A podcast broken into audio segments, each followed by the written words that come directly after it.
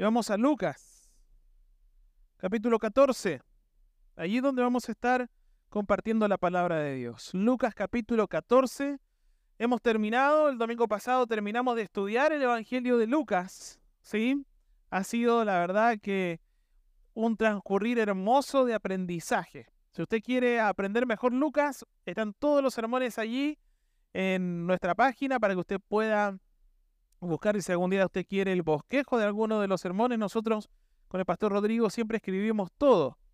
Así que usted puede, del día que sea, pedirnos el bosquejo del sermón. Si usted quiere profundizar y tenerlo como un pie de estudio y, y profundizar más, hágalo, ¿ya? El próximo domingo vamos a comenzar con Primera de Corintios. Así que de ya comienza a leer Corintios, ¿ya? Estamos allí comenzando nuevas series eh, expositivas del estudio de la palabra del Señor, amados hermanos. Bueno, hoy quiero que pasemos un breve tiempo en unos, bueno, no, no, no, significa que va a ser tan breve, ¿ya? Pero sí, eh, quiero que pasemos un tiempo estudiando unos versículos que para mí han sido muy importantes. Y antes de eso vamos a orar. Oh Dios, quiero pedirte ser ese heraldo que escuchó fielmente tu mensaje que envías a tu pueblo y entregarlo correctamente a tu pueblo, Señor. Y que tu pueblo pueda escuchar tu voz hablando y tomando decisiones en sus vidas. En Cristo Jesús. Amén. Muy bien. Em, no existe mayor aventura en la vida. Hay un, hay un libro que, que en estas semanas lo conocí, me impactó, lo hemos traído allí a la venta, no estoy haciendo publicidad, pero me impactó el título desde ya. Y después de ver quién lo había escrito, eh, me encantó. Es un, muy buen pastor, enseñador de la iglesia de John MacArthur, para mí el mejor de todos, que se llama Steve Lapson. Y hay un libro que él tiene que el título dice así, te costará todo. Y eso ya como que, nos comienza a incomodar. Como que me costará todo. Bueno, te costará todo. Y es un estudio de Lucas, pero básicamente en, unos versículos em, que estuve estudiando al respecto de esos versículos y quiero compartir algunas cosas, mis queridos hermanos, porque ¿cuántos de nosotros somos cristianos? Levante la mano, ¿cuántos tienen a Cristo en su corazón? Amén, me encanta. Y si no, hoy se puede ir con Cristo en su vida, ¿ya? Pero también, una cosa es ser cristiano y otra cosa es ser discípulo. ¿Quiénes son discípulos del Señor? Chuta, ¿cómo que se levantan menos manos? ¿Cómo es la cosa? no, si somos cristianos, tenemos que ser discípulos del Señor. Bueno, seguir a Cristo, hermanos, es un viaje, así lo dice Steve Lampson, es un viaje donde tú eh, te subes, transitas y es maravilloso. Ahora comienzan las vacaciones y varios ya están pensando en los viajes de vacaciones. Bueno, eh, tengo un amigo que eh, subía fotitos ya eh, con que llevó a su papito, que el hermano Moisés, no, no cuenten nada, de aquí no sale ya, pero estaban en Orlando, ahí estaban en Estados Unidos, ahí llevó a sus papitos. Pero si usted tuviera un viaje, ¿qué comienza a hacer? Se prepara, piensa, lo programa, se entusiasma, se anima. Bueno, la vida cristiana es un viaje, queridos hermanos, ¿sí? Pero seguir a Cristo es el mejor camino por el cual nosotros podemos transitar.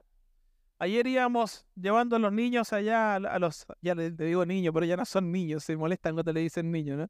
A los preadolescentes, eh, a, la, a la playa, allá, y el camino muy lindo, muy lindo, muy lindo, la verdad. Eh, cuando uno va camino para allá, uno comienza a ver verde por todos lados, pero el mejor camino que podemos transitar es el camino eterno, mis amados. ¿Ya? Este nos lleva, y escucha bien esto, el camino de, de Cristo nos lleva desde donde estamos hacia donde necesitamos estar. Amén. Cuando tú conoces a Cristo como Salvador, te lleva desde donde estás hacia donde tú necesitas estar. Te hace un cambio el Señor en la vida, absolutamente.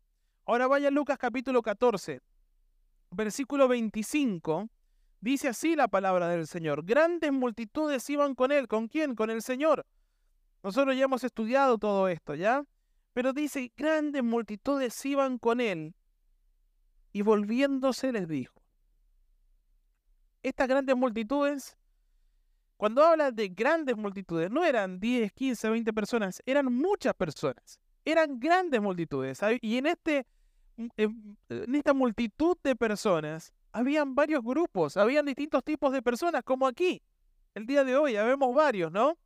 Bueno, en esta multitud que estamos reunidos, esto era mucho más de lo que estamos el día de hoy aquí, pero había muchas personas como usted y como yo.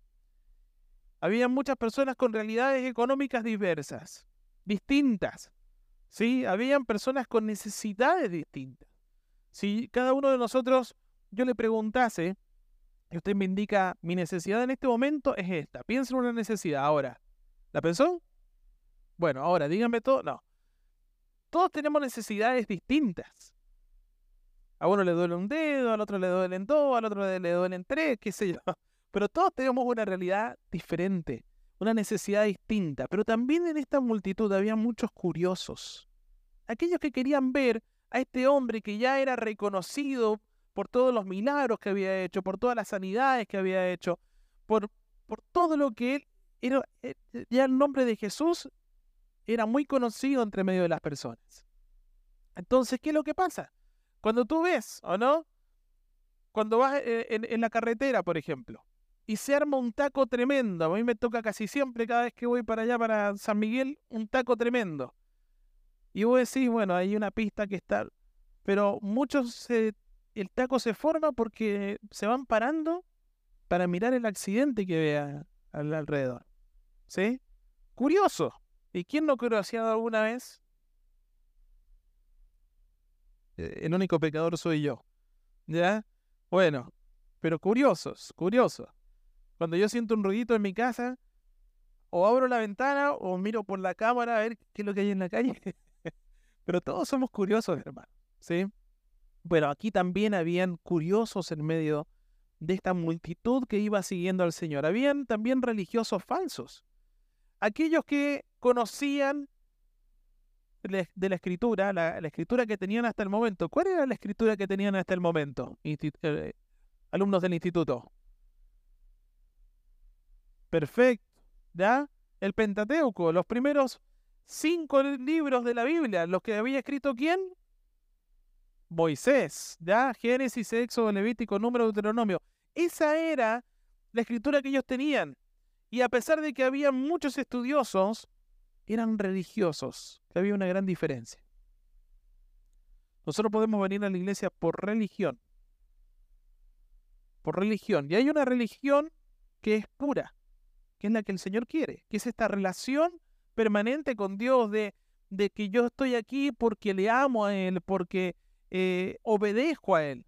Pero también estos religiosos, no era esa religión pura y sin mácula que dice el Señor, sino que era una religión que era una tradición en sus vidas. ¿Se entiende? Esa era la diferencia. Bueno, dentro de estos religiosos, ¿quiénes estaba? Judas. ¿Se acuerda Judas? Enseguida vamos a ver un poquito de él. Pero religiosos que mm, sabían en su mente mucho de la ley. Sin embargo, sus corazones estaban muy lejos, muy lejos del Señor. Pero ¿sabe también quiénes estaban ahí en la multitud? confundidos. Personas que estaban confundidas. Personas que leemos y hemos estudiado en la palabra que decían, ¿este no es el hijo del carpintero? ¿Puede salir algo bueno de Nazaret? ¿Se acuerdan esas preguntas? ¿Se acuerdan cuando inclusive el mismo Señor Jesucristo decían, ¿no será que tiene un espíritu inmundo? Algunos dijeron que esté hecha fuera los espíritus por el espíritu de Belcebú, ¿se acuerdan? Bueno, personas que estaban confundidas. Y quizás aquí al día de hoy también hay alguien que esté confundido. Porque todos somos distintos. Ahora, dentro de esta gran multitud que le seguía, dice, grandes multitudes iban con él. También saben quiénes estaban entre medio de ellos los discípulos. Estaban allí Sí, había un remanente de aquellos que estaban de verdad comprometidos con el Señor. El Señor los había llamado a ellos a dejar sus viejas vidas atrás y seguirlos en este nuevo camino, en esta nueva vida. Y espero y deseo que todos nosotros seamos, de este pequeño grupo, este pequeño grupo completo, de estos que hemos escuchado la voz del Señor y estamos siguiéndole, ¿ya? Y ¿se acuerdan cómo le, llamó? Fíjense, vayan por favor a Juan. Juan, capítulo 1. Porque allí en el capítulo 1, versículo 35, vamos a ver cómo fue llamando el Señor rápidamente a cada uno de los discípulos. Versículo 35 dice, el siguiente día, capítulo 1 de Juan, el siguiente día otra vez estaba Juan y dos de sus discípulos. Y mirando, recuerden que Juan el Bautista tenía también sus, sus discípulos, ¿ya? Y cuando una vez conoció al Señor, los discípulos de Juan continuaron con Cristo, ya con Jesús. Dice, y mirando a Jesús, que andaba por ahí, dijo, he aquí el Cordero de Dios. Versículo 37. Le oyeron hablar dos, los dos discípulos. ¿Los dos discípulos de quién? De Juan el Bautista, ¿ya? ¿Y qué hicieron? Siguieron a Jesús siguieron a Jesús. ¿Se puso celoso Juan el Bautista? No, si él venía preparando el camino y anunciando la venida del Mesías, ¿sí? Ahora, ¿quiénes eran estos? Estos eran Juan y Andrés. Sigamos leyendo. Dice, y volviéndose Jesús, y viendo que le seguían, les dijo, ¿qué buscáis? Ellos le dijeron, rabí, que traducido es maestro. ¿Dónde moras? Les dijo, venid y ved. Fueron y vieron dónde moraba, y se quedaron eh, con él aquel día porque era como la hora décima. Andrés, hermano de Simón, Pedro, era uno de los dos que habían oído eh, a Juan y habían seguido a Jesús. Este halló primero a su hermano Simón y le dijo, hemos hallado al Mesías, que traducido es el Cristo. ¿Se da cuenta Andrés? ¿Qué hizo? Llevó a Simón. No se quedó con eso allí, fue y lo compartió. Y a su familia directa, el primero que tenía allí, a Simón y lo trajo. Versículo 43, el siguiente día quiso Jesús ir a Galilea y halló a Felipe y le dijo, subraya esto en la Biblia, sígueme, sígueme, ¿ya? Sígueme. Y Felipe era de Bethsaida, bueno, y allí, ya de la ciudad de Andrés y Pedro. Y en el versículo dice 45, Felipe halló a quién? a Natanael. ¿Se da cuenta? Uno recibió el llamado, pero fue y lo compartió porque conoció al Salvador y fue y lo compartió con, con su familiar directo. Allí lo, lo trajo. Hermano, no deje de predicar el Evangelio a su familia. No deje de orar por su familia. A veces parece, uno dice, llevo 20 años, 30 años, no sé, la edad que usted tenga orando. Y no pasa nada. Siga orando. No deje. Pero aquí eh, primero vemos el llamado de Juan y Andrés, después Andrés llevó a su hermano Simón, después Jesús llamó a Felipe, le dijo, sígueme. Felipe trajo a Natanael. En Mateo 9:9, usted va a ver de que Jesús llamó a Mateo. Vaya allí a Mateo, por favor, 9:9. Usted subrayó recién allí cómo llamó a Felipe, ¿cierto? Le dijo, sígueme. Mateo 9:9. Fíjese cómo va a llamar eh, a Mateo. ¿Ya? Mateo 9, 9 dice, pasando Jesús de allí, veo un hombre llamado Mateo, y estaba sentado al banco de los tributos públicos y le dijo, sígueme. Y Mateo respondió, tengo mucha plata y compromisos, no tengo tiempo, pero una vez que resuelva esto te voy a seguir. No, sino que ¿qué es lo que dice la palabra? Dice, y se levantó y le siguió. Se levantó y le siguió. Si usted va a Marcos capítulo 3,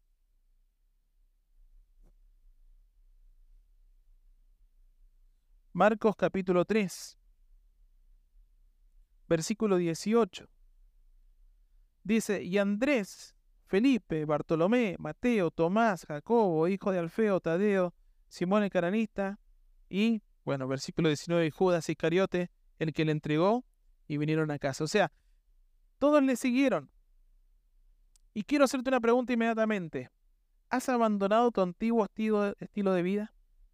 Desde el momento que escuchaste y que el Señor te llamó y te dijo, sígueme, ¿has abandonado tu antiguo estilo de vida?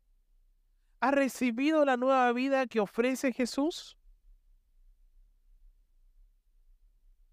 ¿Has decidido seguir a Cristo ya?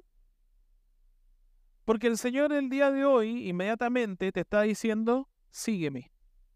Y el título de lo que quiero enseñar el día de hoy es que el Señor te quiere como su discípulo. Te puse el título Mi discípulo. Porque si volvemos al texto base, en Lucas capítulo 14, dice, versículo 26, si alguno viene a mí y no aborrece a su padre y madre, y mujer e hijos, y hermanos y hermanas, y aún también su propia vida, no puede ser mi discípulo. Versículo 27, y el que no lleva su cruz y viene en pos de mí, no puede ser mi discípulo. Versículo 33, así pues, cualquiera de vosotros que no renuncia a todo lo que posee, no puede ser mi discípulo. ¿Entendió la idea? ¿La va entendiendo a poquito? Mi discípulo. Bueno, ¿has abandonado? ¿Ya tienes a Cristo? ¿Ya has escuchado su llamado, pero le estás siguiendo? Dentro de las grandes multitudes también habían seguidores falsos, ¿ya? Que tenían apariencia de discípulos. Habían aquellos que tenían apariencia de discípulos, pero no lo eran. Estos eran expertos en, mezclarse en medio de la multitud, en camuflarse y pasar allí desapercibidos pensando todo el mundo de que eran cristianos. ¿Se acuerdan? Allí Judas, ¿ya? Este pertenecía al grupo más íntimo del Señor. Inclusive él administraba los dineros allí de los discípulos. Él, él, él, estaba allí. Él tenía una posición que nosotros no la hemos tenido allí cara a cara con el Señor. De ver sus milagros, de escuchar su voz. ¿Usted no se ha preguntado cómo habrá sido el tono de voz del Señor? ¿Cómo habrá sido esa, esa paciencia cuando los discípulos se equivocaban? lo que habrá sido compartir con Él día a día. Usted ha pasado tiempo con personas que, que dice, oh, esta persona a mí me, me arroja paz. Esta persona, qué, qué grato compartir con ellos. ¿Le ha pasado eso alguna vez?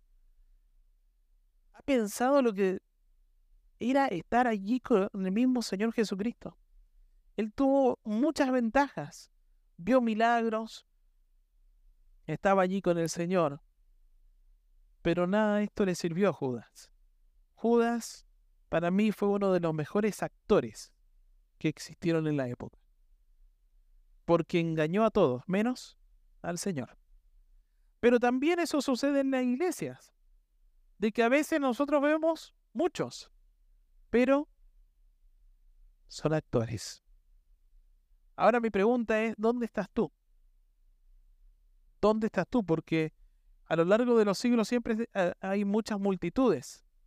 muchas multitudes donde hay personas interesadas, hay necesitados, comprometidos, curiosos, religiosos, confundidos, falsos. ¿En qué grupo tú podrías decir, bueno, yo en este momento soy uno de estos? ¿En cuál grupo estás? ¿Interesado? ¿Necesitado? comprometido, como los discípulos, curioso, religioso, confundido o falso. Buena pregunta, ¿cierto? Versículo 26, si alguno viene a mí y no aborrece, qué fuerte que es esta palabra, ¿sí? No aborrece a su padre y madre, mujeres, hijos y hermanos y hermanas, y aún también a su propia vida, no puede ser mi discípulo. Esta era una palabra, imagínense en medio de esto, viene una multitud siguiéndolo, lo van siguiendo, y él se da vuelta y les dice, esta palabra tan fuerte, es una palabra fuerte, que te digan, si tú no aborreces a tus padres, si tú no aborreces a tus hijos, no puedes ser mi discípulo. Wow, eso es duro. Ahora pregunta, ¿realmente el Señor está diciendo que debemos aborrecer a quienes más amamos? ¿No se contradice esto con Éxodo capítulo 20, versículo 11, cuando el Señor dice allí, en uno de los diez mandamientos, que debemos amar a nuestros padres, respetarlos, ¿cierto? Honra a tu padre y a tu madre, dice. ¿No se contradice entonces con lo que él mismo había dicho? ¿No escribió Moisés que debemos amar a nuestro prójimo como a nosotros mismos en Levítico capítulo 19, versículo 18? ¿No es el mismo Señor que en Mateo capítulo 22, versículos 36 al 40, resumen todo y dice, amarás al Señor tu Dios, pero también nos dice que el segundo y gran mandamiento es, amarás a tu prójimo como a ti mismo? Entonces, si Él nos dice amar a, a nuestros padres, amar a nuestro prójimo, ¿por qué ahora nos dice que tenés que aborrecerlos? ¿No entra tu mente en una contradicción con respecto a ello? Bueno, amado, cuando Jesús dice que debemos aborrecer a los miembros de nuestra familia, escucha bien esto, en realidad quiere decir que debemos amarlos menos de lo que le amamos a Él. ¿Se entiende? Debemos amarlos menos de lo que le amamos a Él. Indica que cualquiera que quiera seguirlo debe amarlo más que a las personas más cercanas que nosotros tenemos. Debemos amarlo a Él más que a cualquier persona, o escuche también esto, o cosa de este mundo. ¿Escuchó? O cosa de este mundo. Si vamos a ser un verdadero discípulo de Cristo, lo que sentimos por lo demás debe parecer odio cuando se compara con la mayor devoción que tenemos por Él. Usted lo puede ver en cosas muy pequeñas. Hoy es domingo, es mi cumpleaños viene toda mi visita. Ya viajaron desde allá, desde Argentina, desde Europa, desde, no sé, y vienen aquí y me van a festejar el cumpleaños hoy a las 12, así que no voy a la iglesia. En cosas pequeñas, sabemos que no viajan desde tan lejos, ¿cierto? Pero en cosas pequeñas, hermano, se demuestra a quién amo más. ¿Se da cuenta? Y uno dice, pero es que es una vez pero después esa vez va a ser otra vez. Y esa vez va a ser otra cosa. Y esa otra cosa va a ser otra cosa. Dígame si a veces nosotros no nos afanamos con cosas. No, es que, por ejemplo, no sé, eh, ya, eh, no sé, me ocurre. Bueno, en, en, mi casa, comencé a hacer una reparación en mi casa, ¿ya? Estoy haciendo mi quinto piso. Ustedes saben que mi casa tiene cuatro pisos, no, mentira. Pero estoy poniendo el ascensor en mi casa es que, es que no tengo que terminarlo hoy. Y esas dos horas que vine acá, no avancé nada. Puro saqué la vuelta. Pero ¿a quién amo más ¿A las cosas o a Dios? Cosas prácticas de la vida, ¿no? Bueno, cosas prácticas. Mateo 10:37 dice, el que ama a padre o a madre más que a mí, Mateo 10:37, no es digno de mí. El que ama a hijo o hija más que a mí, no es digno de mí. Cuando un hijo te dice, no quiero ir a la iglesia, ¿vos qué haces? Bueno, hijo, nos quedamos acá. No, vos te venís conmigo y vamos igual. El otro día, ¿se acuerdan que mandé un videito de, un pastor que, me llamaba mucho la atención. No sé si todos lo vieron, pero eh, este pastor decía que cuando él era, era chico, eh, le dijo una vez a, la mamá, mamá, no tengo ganas de ir a la iglesia. Y la mamá le dijo, bueno. Entonces el hijo le dice, ah, entonces mañana no voy a ir a la iglesia. Y la mamá le dijo, no, si vas a ir a la iglesia, aunque no tengas ganas. Hermanos, no se trata de ganas. Se trata de obediencia al Señor. Pero allí se manifiesta en cosas pequeñas dónde está nuestro corazón y a quién amamos más. Si vamos a seguir a Cristo, Él debe ser, escuche bien esto, nuestra prioridad y nuestra principal pasión. Una de las cosas más tristes que estamos viendo es que la iglesia ha perdido la pasión. Es que juega mi equipo de fútbol y es malísimo el equipo de fútbol. Jugó la U el otro día, malísimo el equipo de fútbol, ¿ya? No como el Everton que, que ayer creo ah, ya ayudó por eso. no, yo no tengo color de, de fútbol. Pero ¿cómo podemos poner pasión por una cosa así y cero pasión por las cosas del Señor? ¿Dónde está la pasión? ¿Se encierra acá en estas paredes, hermanos? ¿O llevamos la pasión que tenemos por Cristo afuera y lo compartimos? Y no, no me, no me avergüenzo del Evangelio porque es poder de Dios y por eso yo agarro y, y, y, subo en mi muro de, de, esto, en mi muro del otro, hasta en el muro de la calle. No pinto ahí el, el nombre del, del equipo de fútbol, sino que pinto ama a Cristo, ya recíbelo, pecador, no sé. Pero, hermano querido, ¿dónde está la pasión? Si estamos aplaudiendo así. Porque tengo la mano helada, entonces me, me provoca dolor. Estamos así. Y estamos cantando y estamos con la mente en otro lado. ¿Qué pasa con la pasión? Si nosotros fuésemos apasionados, estaríamos transformando el mundo, hermano. Pero eso habla de la pasión de Cristo, que es otra predicación. Jesús no se va a conformar nunca con el segundo lugar. Si Él no tiene el primer lugar en tu vida, Él no quiere ninguno. Así que no te preocupes a venir aquí. No te, no te preocupes de intentar tener una vida religiosa si Dios no es el primero en tu vida. Él quiere el primer lugar y si no, no quiere ninguno. Por eso, seguirle para cada uno de los discípulos le costó la vida. ¿O ustedes creen de que ellos vivían como viven algunos predicadores de ahora? Con autos deportivos, mansiones. No. Tener y no pasar necesidad no es malo. No es malo. El mismo Señor nos dice que el obrero es digno de su salario y de una doble porción, pero querido hermano, todo en su justa medida. Pero cuando estamos viendo aquí que el Señor nos dice de que Él no quiere el segundo lugar en nuestra vida, es porque Él tiene que ser el primero y toda nuestra vida se va a cambiar. Hace rato alguien me decía, estoy evaluando qué voy a hacer con mi carrera universitaria. Y digo, muy bien, yo siempre quería estudiar para el Señor. Y yo dejé una carrera universitaria por querer estudiar para el Señor.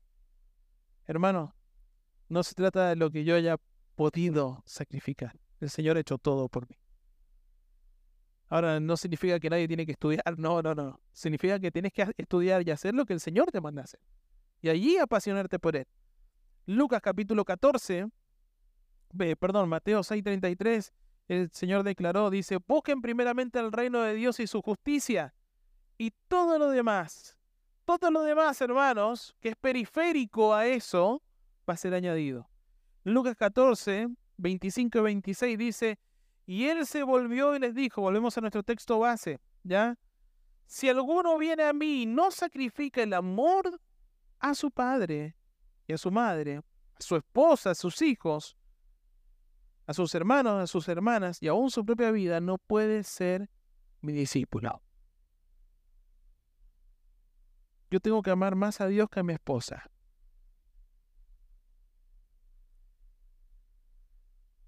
Yo tengo que amar más a Dios que a mi hija. ¿Quiénes son padres? ¿Quiénes están casados? Si el Señor te pidiese sacrificar a tu hijo, tu único hijo, ¿subirías el monte? ¿Le pararías allí para sacrificarlo? el único hijo de promesa que tenías. Hubo alguien que estuvo dispuesto. Pero vos decís, pero es que el Señor nunca te va a mandar a sacrificar a un ser humano. Pero el Señor es soberano. Pero el Señor proveyó allí en ese momento. Pero los que son padres estarían dispuestos a sacrificar la vida de tu hijo por el Señor. Eso muestra tu amor. Cuidado, ¿ah? Cuidado, no estamos hablando de cosas sectarias. Porque en base a, malas interpretaciones, hay sectas que han matado a muchas personas, ¿cierto? Pero en tu corazón, ahora mismo, ahora mismo, si el Señor te pide sacrificar a tu esposa, a tu esposo. Con gusto lo haría, pastor. No tengo problema ni lo dudo, pastor. Era lo que estaba esperando de parte del Señor. No, no, pero eso es para otro momento, querido hermano. Pero, ¿quién vale más en tu corazón? ¿Quién pesa más? Porque cuando pasa algo en el matrimonio, algunos dicen, no, es que yo así no voy a la iglesia. Es que solo no voy, pastor. Si mi esposa no viene conmigo, yo no voy a la iglesia.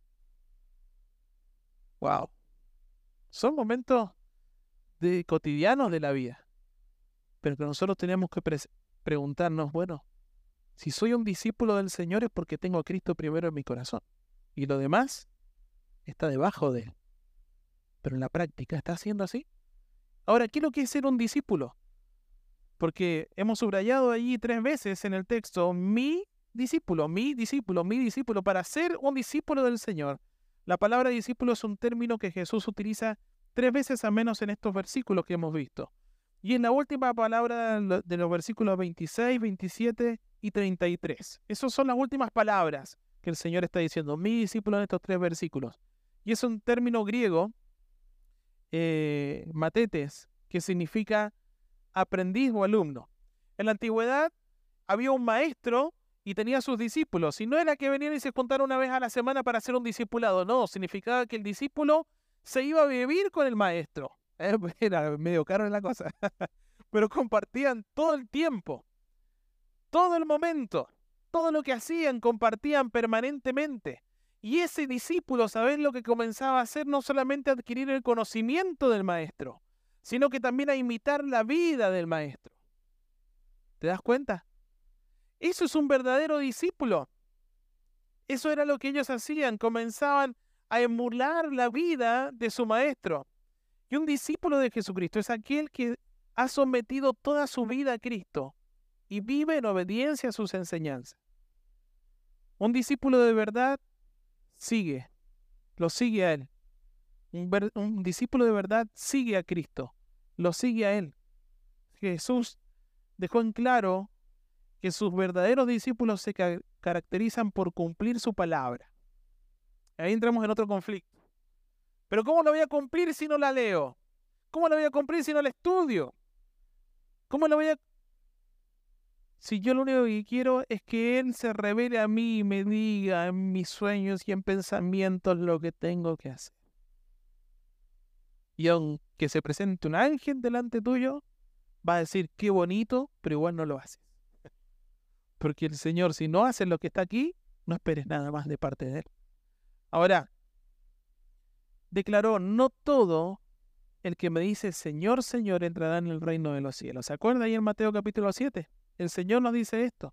Sus auténticos seguidores son los que viven en obediencia a las enseñanzas de Dios Jesús preguntó en Lucas capítulo 6, versículo 46, ¿por qué me llaman ustedes Señor, Señor?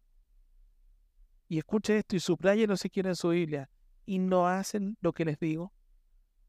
¿Te das cuenta que el Señor, uno podría agarrar y hacer una tremenda teología, pero el Señor dice, si tú me dices Señor, tienes que hacer lo que yo te digo. Pero están las iglesias llenas de personas que me dicen Señor, Señor, estas multitudes llenas aquí de aquellos que me dicen Señor, Señor, pero no hacen lo que yo les digo. Entonces no soy yo tu Señor. Y si yo no soy tu Señor, evalúa bien, porque lo más probable es que yo no sea tampoco tu Salvador. Por eso este, este texto a, mí me confronta y me hace pensar si de verdad es Él, es Él el primero en mi vida. Hoy siguen las mismas condiciones, queridos hermanos, para ser discípulos. ¿Sabía usted? No, es que ahora estamos en los tiempos más modernos. Es que ahora las cosas han cambiado. No, los requisitos para ser discípulos del Señor, escucha bien esto, siguen siendo los mismos. No han cambiado en lo absoluto. El Señor es el mismo, las condiciones son las mismas. Lo que Él va a demandar de ti es una obediencia absoluta, lo vimos el otro día, ¿cierto? Fíjese el versículo 27, lo tiene ahí en su Biblia, dice, y el que no subraya ese no, lleva su cruz y viene en pos de mí, coma, no puede ser mi discípulo. En un mismo texto tan corto hay una doble negación. Y esta doble negación lo que está diciendo, esto es muy importante. ¿Lo subrayó esos dos no? Bueno, la muerte de cruz significa, queridos hermanos, un juicio tremendo, porque dice allí el que no lleva su cruz. Ahora, reflexionemos un poquito, hemos tomado la cena del Señor. la muerte de cruz, hermano, nosotros podríamos tener, siempre lo digo, una, una silla de... Mm, una, una, silla acá eh, eléctrica, no que te hace masaje, sino que te, te mata, ¿ya? O podríamos tener una inyección letal, o podríamos tener una guillotina, que era como más de esa época. ¿Por qué no tenemos una guillotina en vez de una cruz? Si la cruz también era un elemento de tortura y el más cruel que tenía en, en ese momento, porque cuando cortaban la cabeza, cortaban la cabeza y se acababa el sufrimiento, pero aquí en la cruz podían estar muchos días sufriendo, de una manera tremenda, tremenda. Pero identificarse con la cruz significa identificarnos con el sufrimiento de Cristo. Y, querido hermano, ¿quién de ustedes agarraría y se colocaría ahora una, una remera, una, una polera? ¿Sí? Que dijera reo de tal caso. ¿Te, eh, eh, ¿Te pondrías orgulloso de eso? Identificarse con la cruz, tomar la cruz, ¿ya? Eh, significaba que yo me identifico con el desprecio que Cristo sufrió.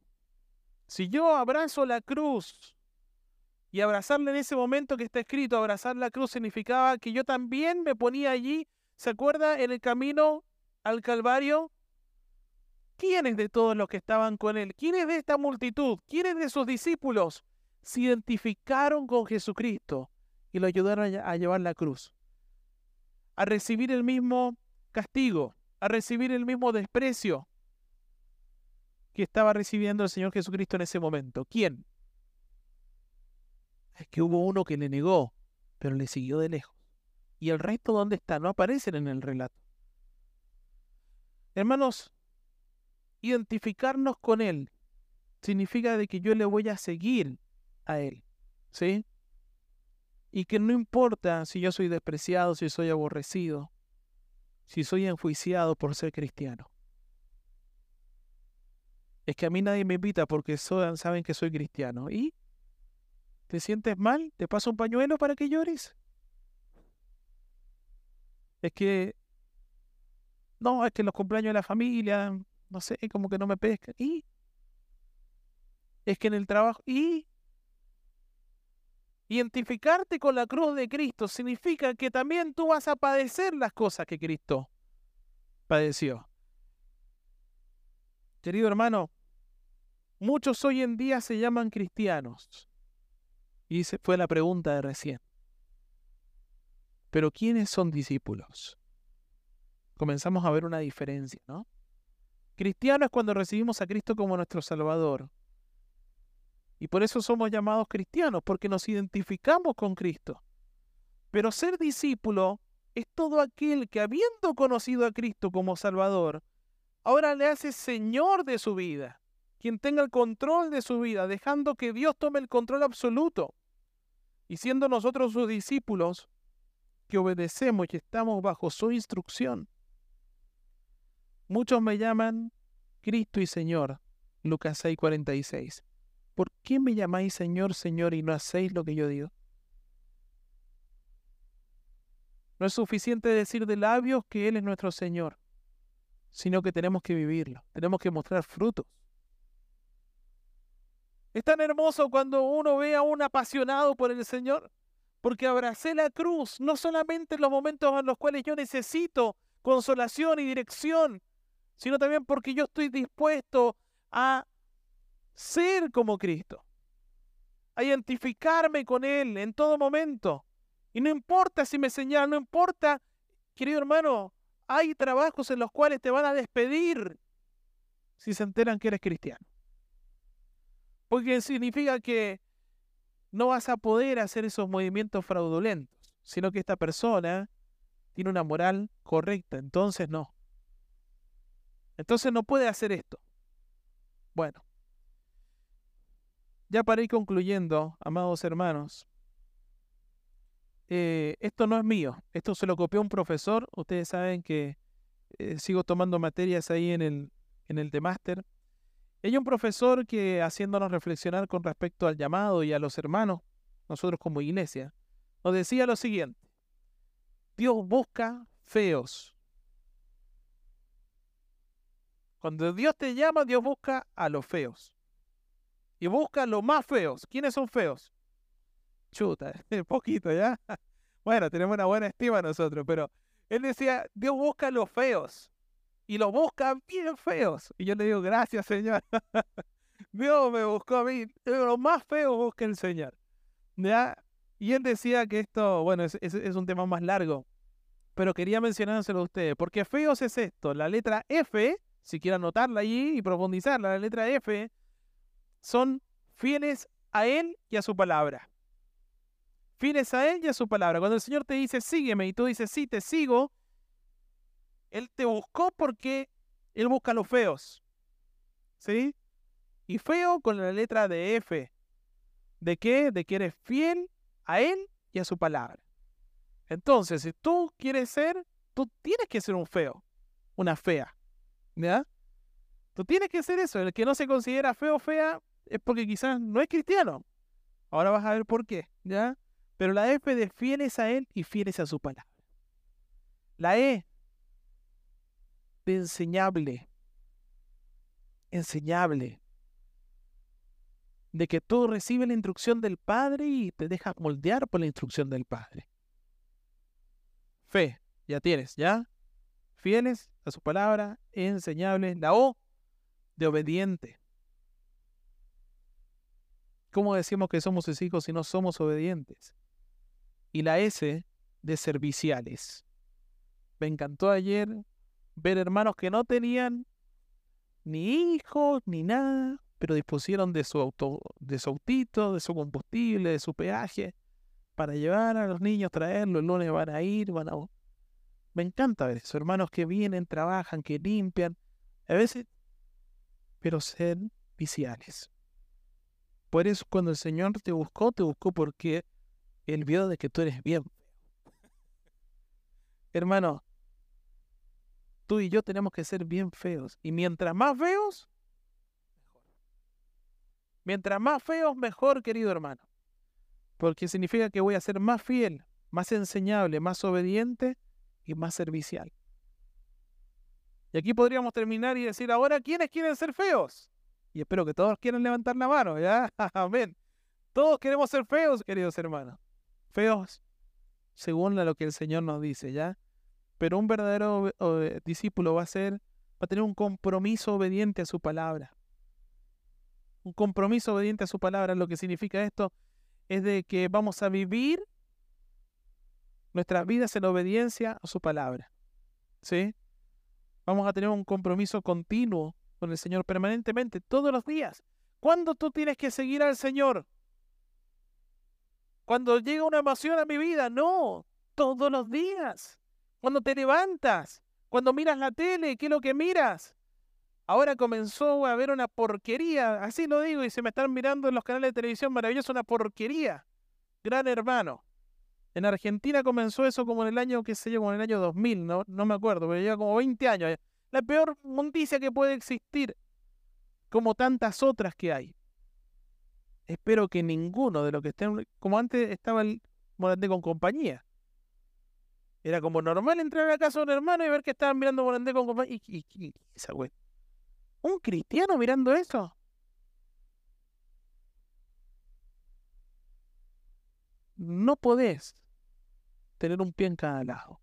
O sos o no sos.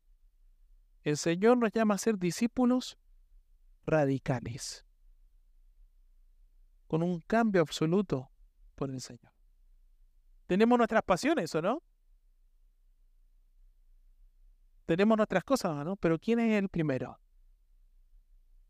un compromiso continuo, un compromiso exclusivo, solo a Él. Solo a Él. Él es el que tiene primer lugar en mi vida. Pero también el Señor quiere un compromiso inmediato, queridos hermanos. Seguir a Cristo no era una decisión que pudiera posponerse. La necesidad es ahora. Otros asuntos en tu vida los puedes posponer. Pero el ser un verdadero, un verdadero seguidor de Cristo, un verdadero discípulo, no lo puedes posponer. Tienes que tomar la decisión ahora. Quiero leerte una anécdota. ¿Conocen a Leonardo da Vinci? Sí, bueno, escultor, pintor, y él hizo un cuadro de la última cena. Tengo el original puesto en mi casa, no mentira. Pero él, hizo este original, eh, eh, este cuadro de la última cena, una de sus obras más copiadas y vendidas a lo largo de la historia, que Da Vinci tardó, escuche bien esto, 20 años en realizar. 20 años en realizar. ¿Y sabe por qué demoró tanto? Porque él era tremendamente exigente. A la hora de buscar personas para que fueran modelos y los colocara allí y él comenzara a pintar, ¿ya? Él era muy exigente, tenía que ser lo que él tenía en su mente, tenía que encontrar ese modelo para ponerlo allí. Bueno, escuche la historia. De hecho, tuvo problemas para dar comienzo al cuadro porque no encontraba el modelo que pudiera representar a Jesús. Bueno, quien tenía que reflejar en su rostro pureza, nobleza y los más bellos sentimientos. Así tenía que ser el modelo, ¿ya? Ahí dirían algunos de ustedes, bueno, nosotros somos todos feos, así que podríamos experimentar eso ahora, ¿ya? Bueno. Dice, asimismo, debía poseer una extraordinaria belleza varonil. Al fin, encontró un joven con esas características, y fue la primera figura del cuadro que pintó. Después fue localizando a los doce apóstoles, a quienes pintó juntos, dejando pendiente a Judas Iscariote, pues no daba con el modelo adecuado. Debía ser una persona de edad madura y mostrar en su rostro las huellas de la traición y la avaricia. Escuche bien esto, tenía que mostrar eso en, en su rostro. Por lo que el cuadro quedó inconcluso por largo tiempo, hasta que le hablaron de un terrible criminal que habían apresado fue a verlo y era exactamente el Judas que él quería para concluir su obra, por lo que solicitó al alcalde que permitiera al reo posar para él. El alcalde, conociendo la fama del maestro, aceptó que muy, muy gustoso y mandó llevar al reo al estudio del pintor.